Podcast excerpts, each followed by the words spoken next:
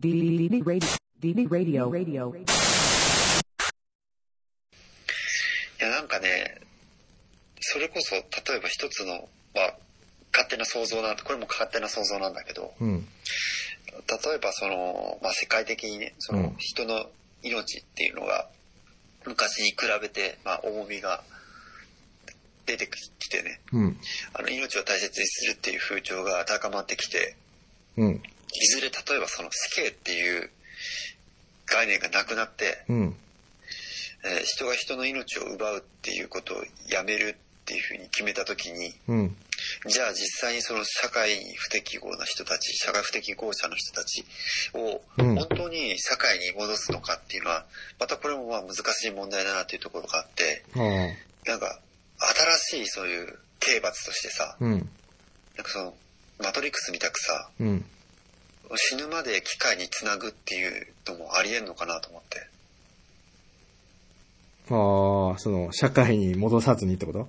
そう、現実の世界には戻さずに、うん。要は肉体的に朽ちて死ぬまで、うん。そういうバーチャルの世界に、うん。要は、なんて言うんだろう。バーチャルの世界に住まわせるみたいな。それは別に、なんていうの、その、苦痛を与えたいとかじゃなくて、単純に、ばあちゃんの世界で普通に生きてるみたいな感じ？あ、そうそうそうそうそうあそう。あ。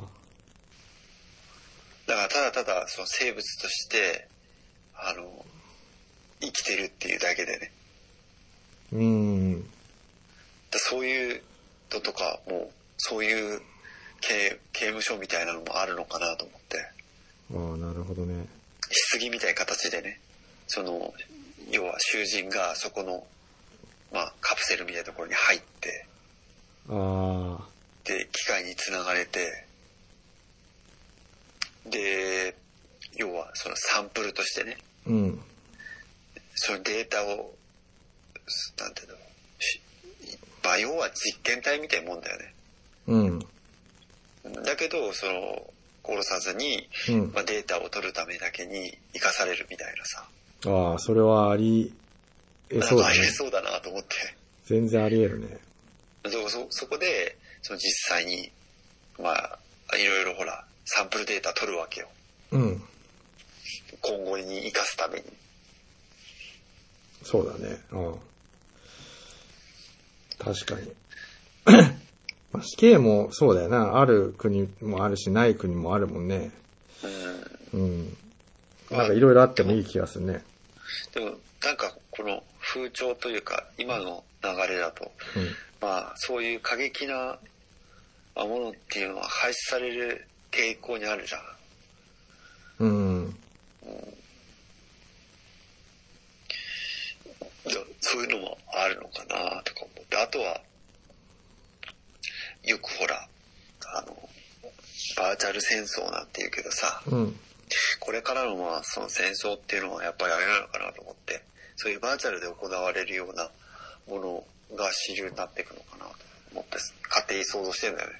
あ、なんか今まさにそうなってるみたいで、なんか、もう今の今の戦争って、もう、うん。なんていうの？実際飛行機とかで爆撃するとかさ、そういうのじゃなくて、もうなんていうの？やっぱりサイバー戦争？サイバー戦争で、まず相手のその、機関となるそのシステムを全部ダウンさせて、うん。で、そうなった後に、あの、実際乗り込むというかね。で乗り込むときはもうその、制圧してるような状態。うん。だからもうその電気も止まってるし、うん。なんか、そのシス、システムが全部ダウンしてて、る状態。インフラがもう動かない状態にしちゃう。うん。で、それはすでに実はもうね、仕込まれてるんだって。あ、そうなんだ。もうなんかそのさ、あのーそういうスパイみたいなのが、うん。もうすでに、あのもうあらかじめその国に入って。いろいろもう仕込んでるんだって。で、もうなんか、いざとなった時にもうその、そういうダウンできるようにさ、例えばそのウイルスとかをさ、直接何？あの、USB とかに入れて、パソ、ね、そういうパソコンに入れてさ、仕込ましとくみたいな感じで、で、7年かけて仕込んで、で、実際戦争になったらもう全部それを発動してダウンさせて、最終的にこの、何？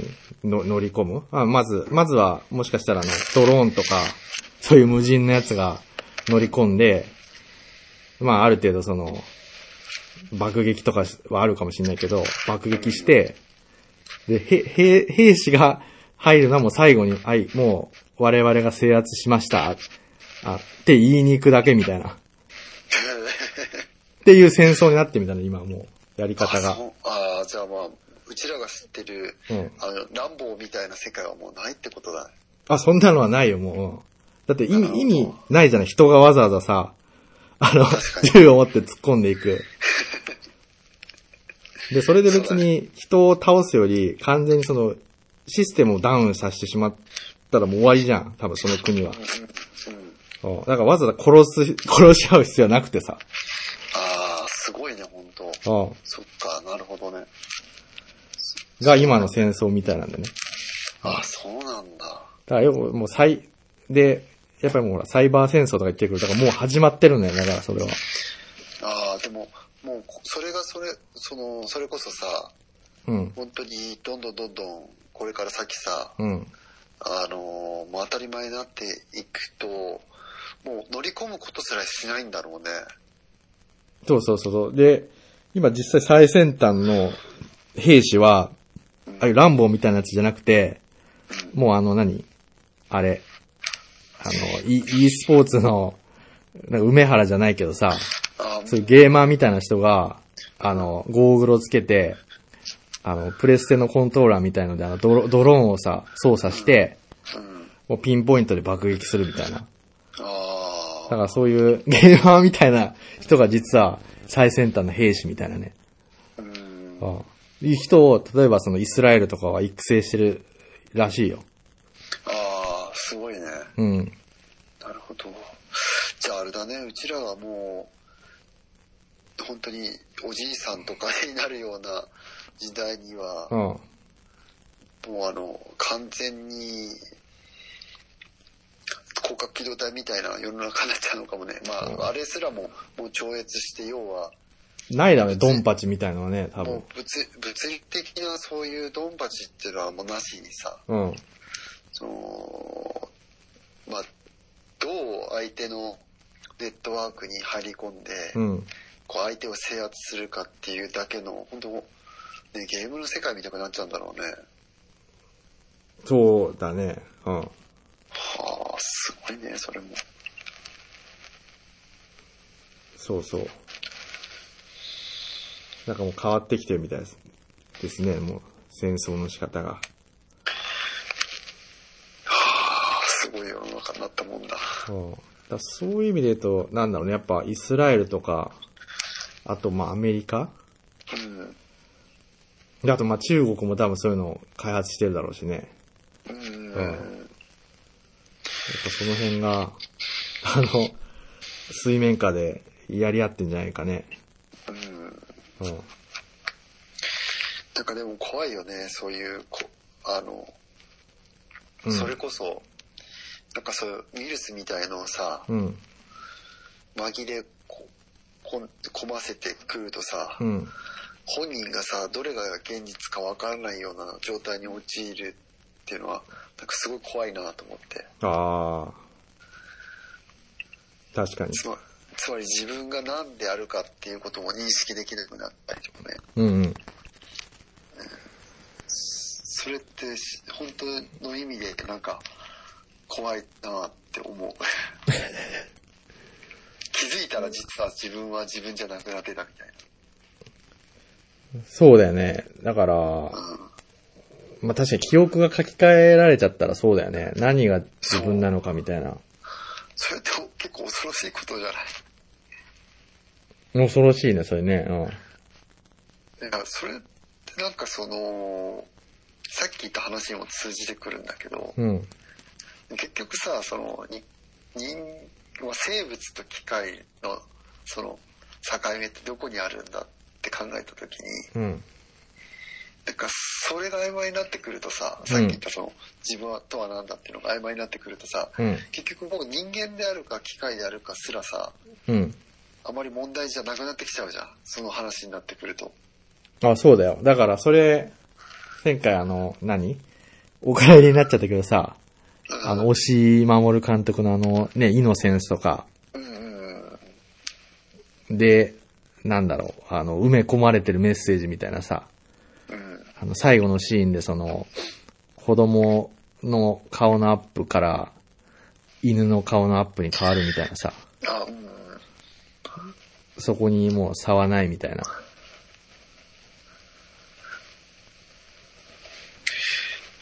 実際どうなんだろうね。あの、前、あの、ジョニー・デップ主演の映画かな。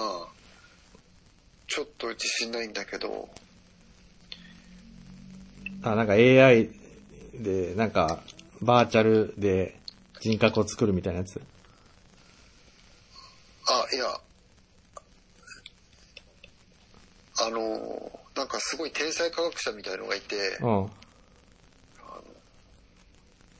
なんか AI か何かの研究をして、あ、違うな、ごめん。あの、脳か。うん脳の研究か何かをしてて、うん。だからその人がその不運にもなんか、もう余命を宣告されちゃうんだよね、病気か何かで。ああ、はいはい。あ、違う。うんごめん、なんか曖昧なことばっかり言ってあれなんだけど、違う、ごめんごめん。なんかね、あの、スパイみたいのがいて、そのスパイが、その、要は毒を盛るんだよ。で、うんそれで、その主人公が、あの、余命、なんか何ヶ月みたいになっちゃうんだよね。その毒によって。で、それでも自分っていうものをこの世に残したいっていうんで、うんその天才科学者が、その自分の持っている全てをかけて、自分のその、脳のその、うん。信号を、ネット上に移植するんだよ。うん。そうすると、肉体を捨てて、その自分の意識っていうのが、ネットワークで生きるっていう話で。それあれじゃない？俺見てないけど、なんかトランセンデンスとかじゃないの？そうそうそうそうそう、トランセンデンス。ああ。はいはい。なんかそ、そんな感じのやつなんだよね。確か。だだからそれってう、ん。うん。本当にできたらすごいなと思って。ああ。確かに。なんかさ、あの、マトリックスの世界って一応さ、その機械にか人間が飼われてるっていう前提だったじゃん。うん。じゃなくてさ、い一つ前ちょっと思ったのが、全てが機械になる世の中が来たらどうなっちゃうのかなと思って。すべてが機械？あ、つまり人間が滅ぶってこと。ああ、それなんか前、リュウクが言ったなんか、オートマタだっけ？うん。の世界みたいな。まあ、オートマタもまだ人間はいたんだけど、うんじゃなくてさらにその先で結局、うん。要は人間っていうのがその自分たちの行いによって、うん。その例えば絶滅するとするじゃん。うん。でその先にあるものとして、うん。その人間とつまりもしかしたら見方によってはその人間の最終形態というかさうん。最後に行き着く進化としてうん。その意識っていうものが機械のネットワークの中にだけ生きるっていうあ分その分散化されたネットワーク上にあ。うん。意識っていうものだけが残って、うん。その中に生きる。生きるって言い方も変だけど、うん。せ存在するみたいな。うんうんうん。そういうのもああるんじゃないかなと思ってさ、なるほどね。うん、つまりさあといやこれ本当にごめん勝手な自分のねあの空想上の話なんだけど人間が究極の AI を作り出して、うん。その究極の AI が最終的に出した答えっていうのが、うん。えー人間の人間を肉体から解放するみたいな。はいはいはで、ネットワーク上に、い。うん。えーその人間の意識を、すなんだろう、埋め込むことによって、うん。AI は人間が命令した最終、最、最、最、えっと、人間が命令した一番最初の命令うん。を達成するのかなと思って。あの、機械三原則ってやつ。ああ、人間を、き危害を加えないとか。そうそうそうそうそうそうそう。ああ、あれって実はさ、結構矛盾があって、うん。人間を守りつつ自分に危害を加えなかったりとか、うんえっ、と、お互いのその人間同士の利害関係とかもあるから、うんそれも守らなきゃいけないっていうところで結構矛盾があるんだよね。うん。だけど今の言った方法だったらそれを守れるじゃん。あ、ない、から、肉体がないから？そうそうそうそうそうそう。ああ、なるほどね。で、ほろ、え、要は、人間っていう存在が、ほまあ今はさ、生物の、要は絶滅っていうのは、その、存在自体がなくなっちゃうわけじゃん。うん。どんな状態であれ。うん。らそれを達成するためにそういう風に AI が答えを出すみたいなさ。ああ。いや、ちなみにさ、そうなった時ってさ、うん。意識、みんながその何、体がなくて意識だけになった時って、うん。その一人一人の区別ってできんのかなと思ってさ、今ってほら、体があるからさ、うん。物理的に一人一人区別されてるじゃん。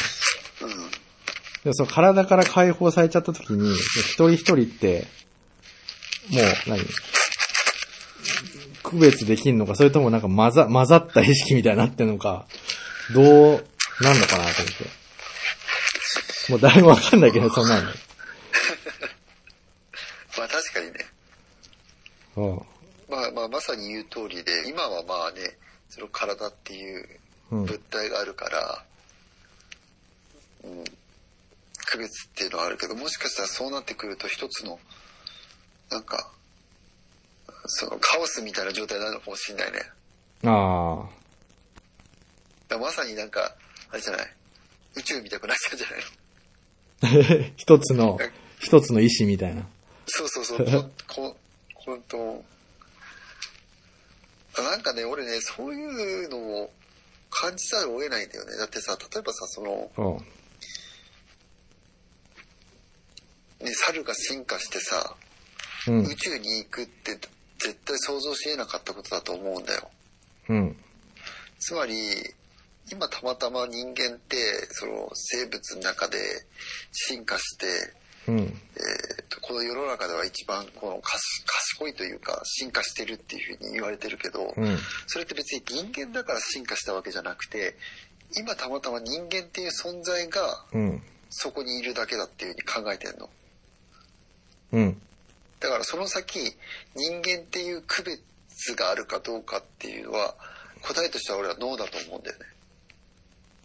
うん。もうすでに人間ではない。人間だったものうん。うん。みたいなね。うん。で、さら、さっき言った通り、さそれがさらに進化することによって、うん。えーその意識っていうものがデジデジタルデータになって、き機械の中にうん。生きていって分散化されてって、うん。そこに何かしらのそのカオスの状態として残るみたいな。ああ。いや、なんかさ、すごいもう、全然俺も理解できてないんだけどさ、なんかあの、あれほら、宇宙のさ、うん。あの、う宇宙がどうなってるかみたいな、なんかこの、ほら、あ、うん。ああいう、量量子論みたいな、うん。あったりするじゃない？そのなんうかん相対性理論とかさ、うん。ああいうので、なんかその量、その、量子論とかになってくると、なんか、あの、ちょっとどういう理屈なのかわかんないんだけど、あの、時間、あのほら、いろんなほら、関数があるじゃない？構成するさ。で、その宇宙をその構成する式を表したとき、なんかその、時間の関数がなくなるらしいんだよね。ああ、へえ。あ、へえ。だから、なんかその、時間っていうのはその宇宙を構成する要素ではなくて、うん。でそうなった時、その時間っていうのは、あくまでその人間の、その何、体感というかさ、感覚うん。にしかならなくて、うん。結局そうなると宇宙ってもう何？あの、なんか、感覚みたいな感じに、感覚じゃないな。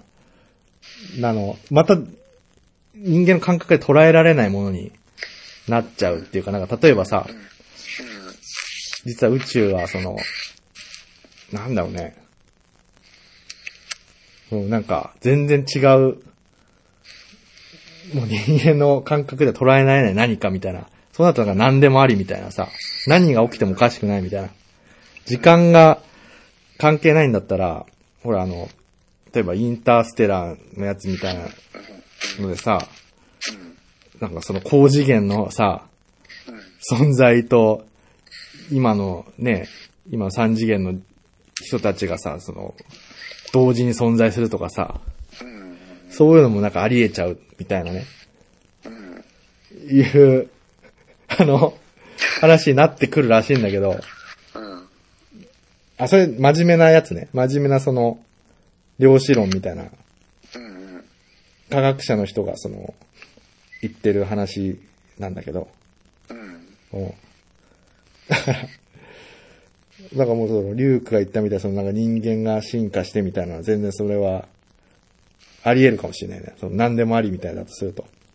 うんかもう、なんか難しいな。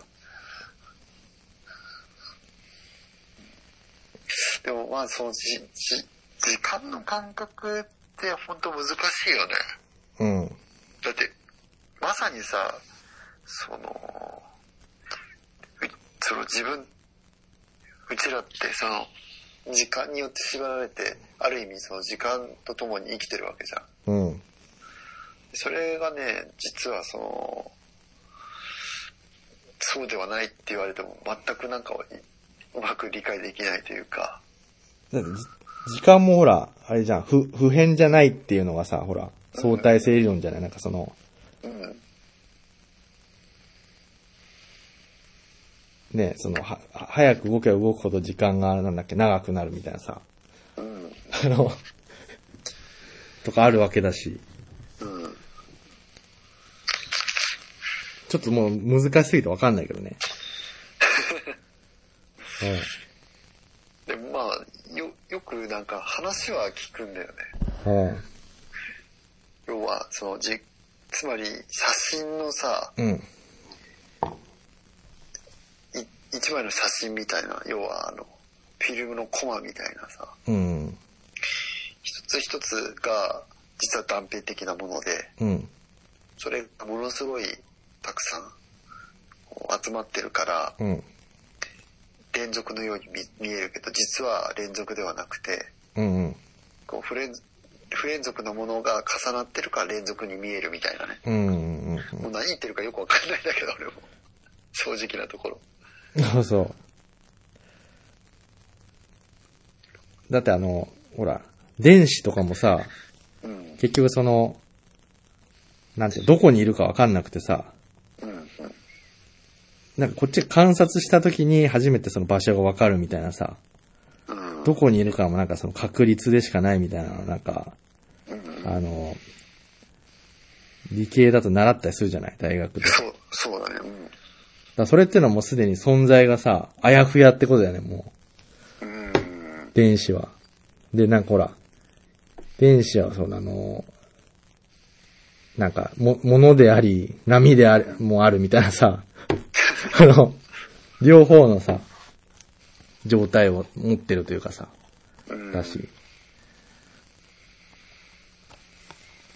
そう、だからミクロになればなるほど、その、ね、存在がこう、確率的なものになっちゃうみたいなね。うん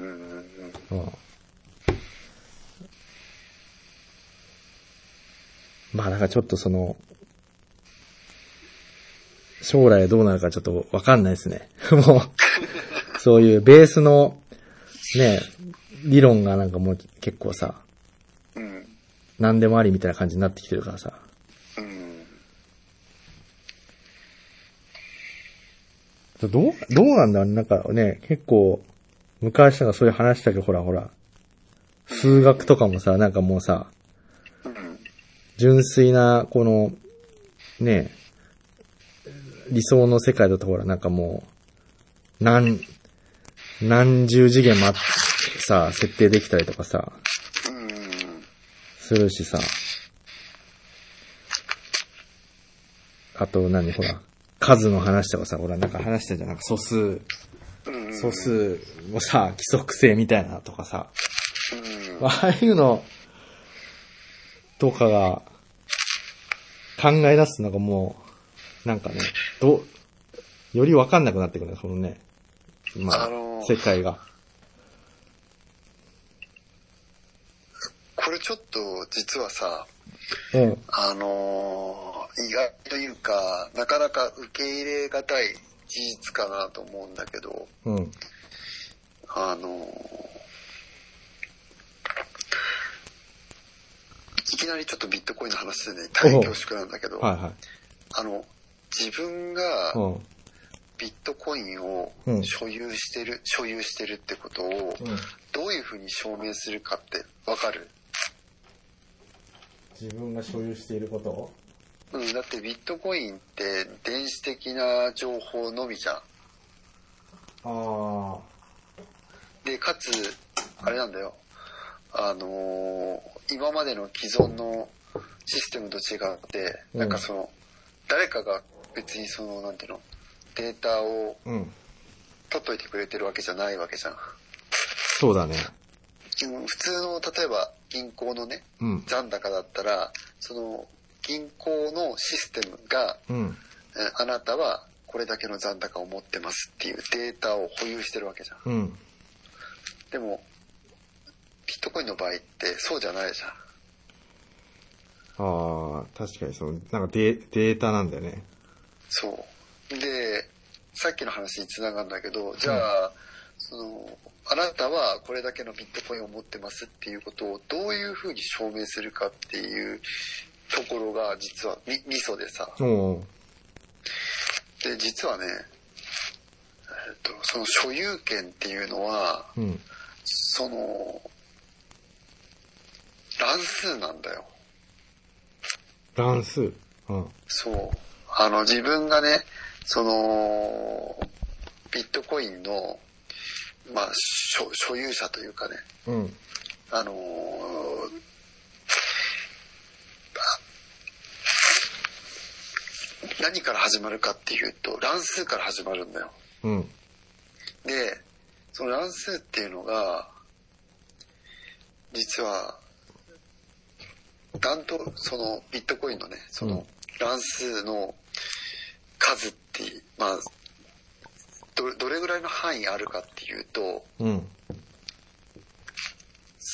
あのね、う宇宙の、宇宙に存在する星の数分だけあるんだよ。実は、その乱数って。だから、え絶対被らない理屈で、うん。その所有権が乱数によって決まるの。っうんうん。ていう説明でわかるかな。まあ、わかったよな、わかんないよな。俺、俺、俺それ聞いた時、すごい宇宙を感じたわけよ。あー。まあ、だからあれか、その、途方もない種類があるから、同じものはないよっていう。かそう。同じものにならないよっていう理屈なわけよ。うん。それってすごくない？なんかすごいね。だってもしかしたらさ、うん万が一にもさ、ある人とある人のさ、うん。そのいわゆるパスワードみたい。まあ、まあパスワードって乱数、乱数のこと指してんだけどさ、うん。被る可能性だって100%ないって言い切れないじゃ確かに。うん。ん。なのにそれがパスワードなんだよ。あで、事実被らないと。ー。うんうん。で、あのーそのビットコインの送り先うん。とか、あと、その、ビットコインのその、まあ、送るときに使う、えーもの、まあ、送るときに使う計算の方法とか、すべてその、一番最初に決めたその乱数うん。によってうん。生成されていくわけ。だからそれが元な、元になってるのね。うん。うん。うん。うん。で、その大元っていうのはさっき言った通り、いや、あなたとあなたは被らないでしょっていう発想から生まれてるわけよ。うん。うん。うん。うん。うん、だから俺、この仕組みを聞いたときに、えー、そんななんか、あの、なんていうの、世の中のうん。システムっていうものの最も、なんていうの、その、基盤となる部分っていうのが、うん。そういう曖昧なものによって支えられてるんだっていう。そこにすごい興奮したんだよね。あの、同じものはないだろうっていう前提に立ってるってこそう。とあで、さっき言ったその、あの、素数もそうなんだけど、あ。うん。結局、あの、大その大元の乱数がバレてしまうと、所有権を奪われてしまうから、うん。その乱数がバレないような計算の方法を生み出した結果、うんそれが素数を使った計算方法なんだよ。うん。なぜかっていうと素数の場合っていうのはうん素数を使うことによって、あの一方向性関数って言われてて、うんまあハッシュ関数って言われてんだけど。そのハッシュ関数に通すとあの逆に戻せないんだよねああ、はいはいはいはい。普通はであの中学校とかで習う二次関数とかそうだけどさ、うん。別にさあの y が分かんなくたってさうん。x が分かってたら y を求められたりするわけじゃん、はいはいはいはい。でそれは元に戻せるんだけど、うん。でもハッシュ関数の場合っていうのは一回その計算をするとうん。逆に戻そうとしてもえーっと時間軸で見た時にうん。膨大な時間がかかりすぎてとても戻せないよねっていう理屈で守られてるわけよはいはいはいはい。だから今あるね世の中の銀行のパスワードとか、うん。あとデータとか全てのものがそれによってセキュリティが。守られてるのねうんうんうんそんな曖昧なものによって、この世の中の仕組みが成り立ってるっていうことを知った時に、うん。うん。結構俺感動してさ。だって破られたら全てのシステムダウンすんだよ。所有者は分かんなくなってしまってさ。確かにそうか。そうだね。で、今お金っていうのはほとんどね、うん。現金、現金っていうのがほんの数パーセントで残りは全部デジタル化されてんだよ。確かに確かに。それが破られたらもう、誰のものか分かんなくなっちゃうってすごいなと思って。ああ。なるほどね。それ、なるほど。ちなみにそれってさ、わかんないけど、うん。いつか破られたりする可能性ってあるあると思う？いや、なんか、それが今、言われてるのが量子コンピューター。あうん今のコンピューターっていうのは、多分まあ、どっかで、で、あの、大学とかで学んだことがある人は知ってるかもしれないけど、あ。うん。まあ、二進数で表現、処理されてるわけよ。うん。あの、コンピューターでは0か1しかなくて。うんうん。ところが、俺も詳しいことわかんないけど、量子コンピューターの場合ってこのパターンがもっと多いんだよね。はいはいはいはだから、その分、計算のスピードが速くなるらしいんだ。い。うーん。そうすると、計算のスピードが速くなるとどうなるかっていうと、さっき言った、うん今のコンピューターってのは0と1だけの世界だから、これだけ長い年月かからないと、その計算っていうのができないっていうものが、うん。極端に短い時間に計算ができるようになってしまうんだよね。うん。すると、さっき言ってたその理屈っていうのが通用しなくなって、なるほど。うん、破られてしまうんじゃないかみたいな。ああ。なるほどね。うんそうなるとあれかもう、結局、あれだよね、戦争みたいなその、あの、金持ちとかがね、そういう資本家みたいなのが、一気にその、も、持ってるものがい意味をなさなくなるというか、あ、そうそうそうそうそうそうそう。だから今のその世の中が覆ってしまうというかさ。そうだよね。うん。確かになそれそれがね、実は最終的にね、さっきの話も結びついていくんだけど、つまりその、要は、今までは個別のものとして認識されてたものが、うん。いずれ情報として一つのものに結びついてって、うん。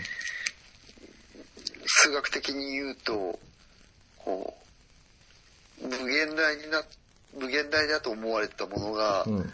融合して、なんかこうゼロになってしまうんじゃないかなと思って。ああ。なるほど。うん。で、それって、うん。なんか、その話を俺聞いた時に、あ、まさに宇宙、宇宙じゃんと思って。おう。なんか今までさ、その宇宙の誕生とかでさ、言われてきたのはさ、うん。要は、すごいさ、その無秩序なさ、うん。空間があってさ、それがどんどんどんどんどんどんさ、こう、うん。広がってって、最終的に宇宙が誕生した時のように一つに、まあ、集中して、うん。で、それが発散して、はいはい。今の世の中ができたっていうふうにまあ言われて、それ本当か知らないよ。そんなビッグバンみたいなやつ？あ、そうそうそうそうあそう。だそれって、どんなにちっちゃい世界で見ても同じなんじゃないかなと思って。あ。お、同じってのは？んつまり、例えば細胞とかもそうだけど、うん。人間が生まれて細胞増殖していくじゃん。はいはいはいはい。で、最初は、要は、卵子っていう一つの細胞だったものが細胞分裂してって、人間を形成して、うん。で、生まれて、どんどん細胞分裂してどんどん増えてって。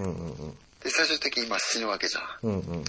それはつまり、いや、自分の中では、要は、拡散してったものが収束するって思ってんだよ、死って。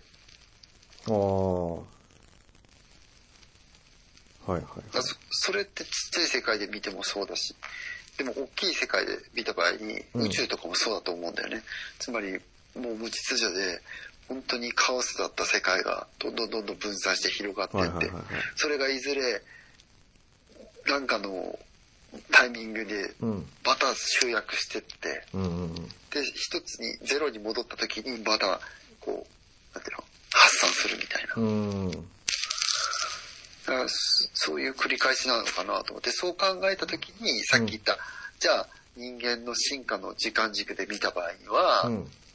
人間も、まあ、分散してって、こ個別ごとのその人間っていう形からうん一つに集約するっていうのもありなのかなと思って、ああ。意識がさっき言ったね、そのデジタルデータとして集約して一つになるみたいな。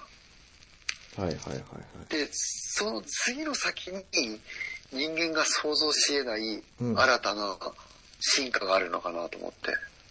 もう全く今までと全然違う生物っていうものじゃない何か。ああ。なるほどね。確かにあの、えっと、脳か。脳ってもうなんだろう、この、1万5千年ぐらいもう進化してないみたいなんでね。脳自体は。うん。だからそうなると、まあなんだろう、脳がなんか突然変異するっていうよりはなんかそういうね、機械とかで、なんかその、アップグレードするみたいなのが次の脳の進化なのかもしれないね、もしかするとね。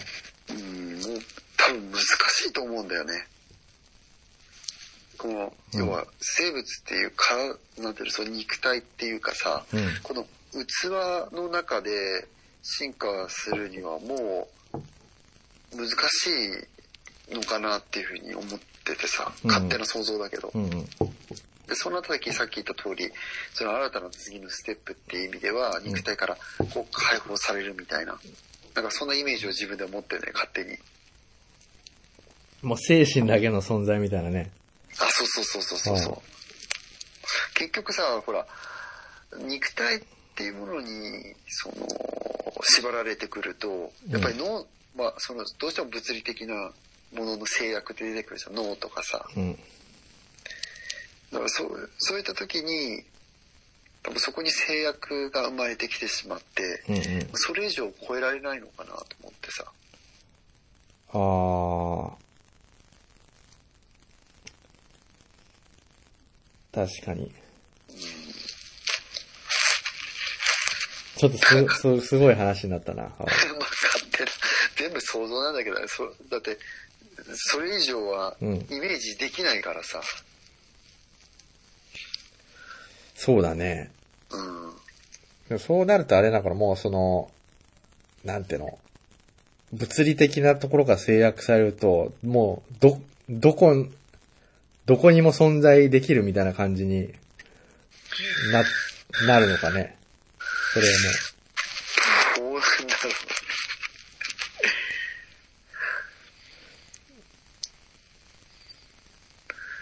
う。ねえ、それって本当に不思議だよね。いさっき言ったように、その、一つに混ざってしまったら意識すらなくなってしまってさ、うん。その、む昔あった意識っていうのはどこに進んでいくんだろうね。確かに。まあでもなんか、さらに言うとさ、あの、実はあの、うん。意識ってのもよくわかってないみたいなんだよね。あで、なんかそれって、ー。うん。あんまりそう言及しちゃいけないらしくてさ、うんうん。なんでかっていうと、意識を疑い出すと、うん。もう科学が成り立たなくなっちゃうんだよね。ああ、へえ。すべての、すべてのベースが、うん。その意識があるっていう元で、その、なんだ。要は、理屈を組んでいくわけじゃない。うん。で、それで、その理屈で、まあ、その何実際物を観察したりしして、法則性を発見するのが科学だと思うんだけどさ、うん。その認識している意識自体が、なんていうの、もう、その、そこを疑い出すと、うん。何も語れなくなっちゃうから、まあ意識ってのはもうその、もう、ある、あるものとして定義するっていうのがその、そのなんだ、科学の始まりというかさ、うん。だから意識自体を、あの、言及した、することってな、あの、やれないというかさ、うん。うん、らしくて、あ、そうなんだ。意識が一体なん、なんだっていうのって、あの、わかんないんだよね、誰も。あ、つまり、そ、それに関しては、その、法則性とかさ、うん。要は人間がか考えられる上での理屈みたいの、成り立ることができないんだ。そうそう、意識があるっていう前提で全てが成り立ってるから。ああ。で、その意識は何だって言われた時に、それを説明する手段がないんだよね。ああ、確かにそうだよね。うんああ、確かに、そう、それはそうだと思う。そっか、確かにそれめっちゃ興味深いわ。ああだその結局そのなんか前あの、なんか仏教とかもさ、うん、その意識っていうのはもう、まあ、つまりその自分っていうのは何かっていうことなんだけど、うん、説明できないんだよね。うん、だから自分はないから、あの、その、なんての？結局その、空みたいなさ、結局自分とその世界の差は、あの、垣根はないよっていうことで、自分イコール宇宇宙みたいな感じのさ、そういう、あの、思想がベースになってるから、あの、言葉じゃ説明できないんだよね。意識は。ああ、なるほど。こっからここまでが自分っていう風に説明できないから。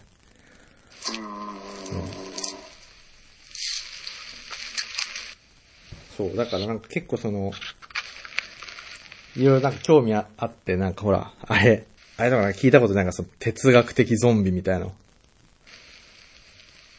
哲学的ゾンビとか知らない？哲学的ゾンビとは？